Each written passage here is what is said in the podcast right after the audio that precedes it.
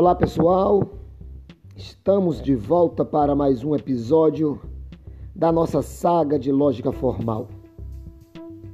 Hoje iremos nos deter na classificação dos juízos, considerando a extensão, a compreensão e a matéria.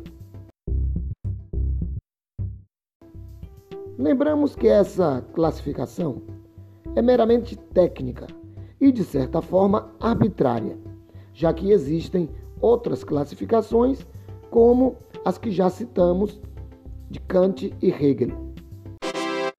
Mas, para o objetivo proposto por nós, neste curso, essa classificação vem bem a calhar, deixando claro que ela é a base do que aparece lá, evidentemente, no curso de lógica de Regis Jolivet.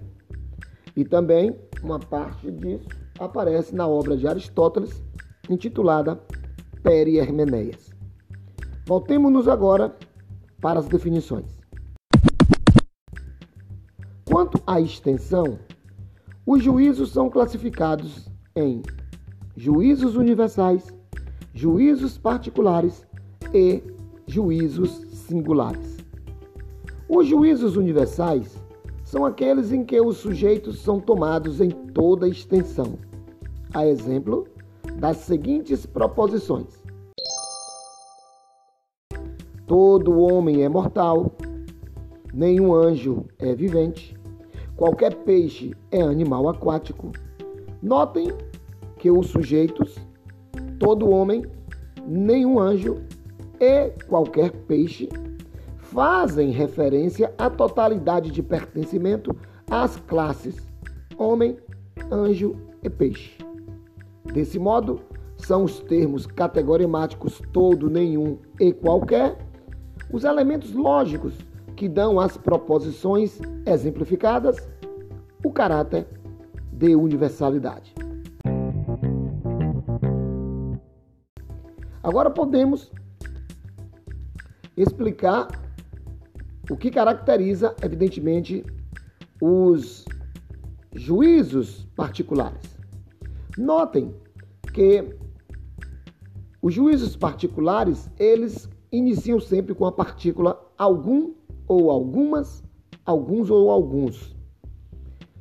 É, sempre que qualquer proposição começar com esse termo categorimático algum ou alguns, algumas,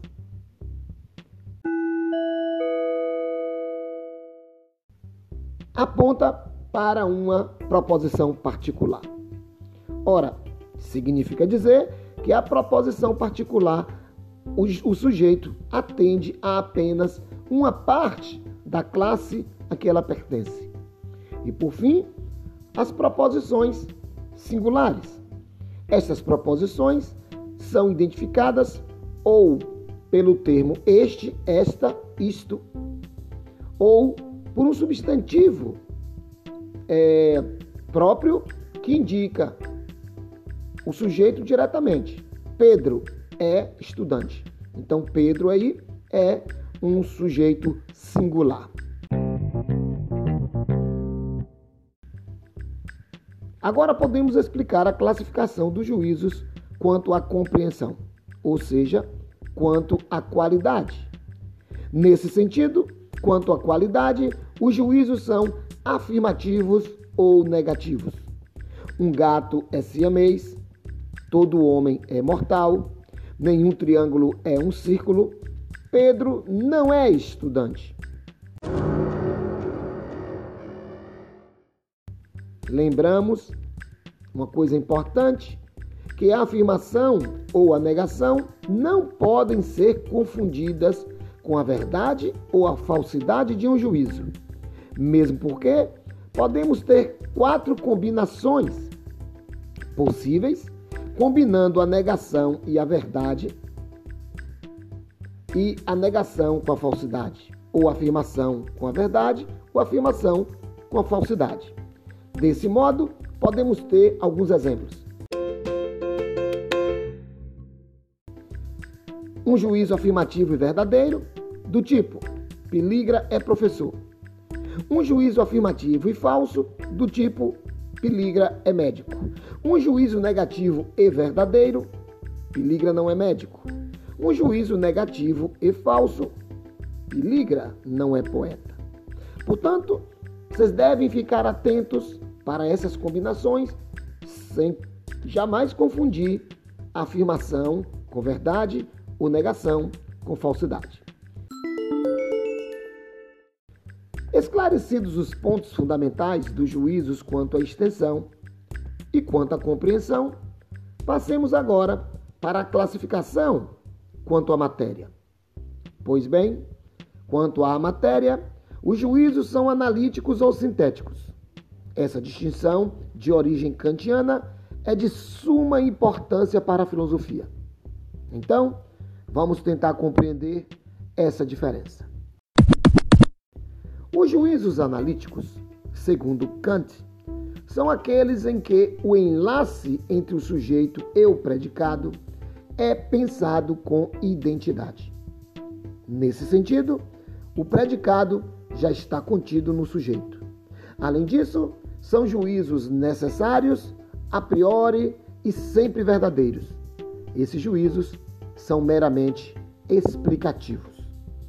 Por exemplo, todos os corpos são extensos, ou todos os homens são mortais, ou o triângulo tem três lados, ou nenhum anjo é possuidor de um corpo. São todos juízos analíticos. Agora vejamos os juízos sintéticos.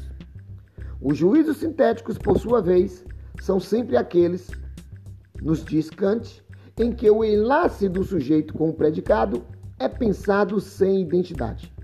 Assim, não são juízos necessários, mas sim contingentes. Desse modo, podem ser verdadeiros ou falsos e são a priori. São, pois, juízos extensivos e têm fundamento na experiência. Por exemplo, todos os corpos são pesados, algum médico é cirurgião, Pedro é engenheiro, nenhum mecânico é baiano, são exemplos de juízos sintéticos. Portanto, essas são as classificações dos juízos quanto à extensão, quanto à compreensão e quanto à matéria.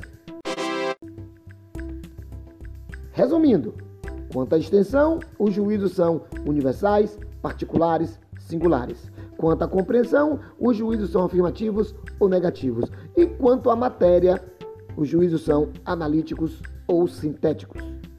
Espero que este episódio possa esclarecer ou sanar as possíveis dúvidas sobre esse assunto.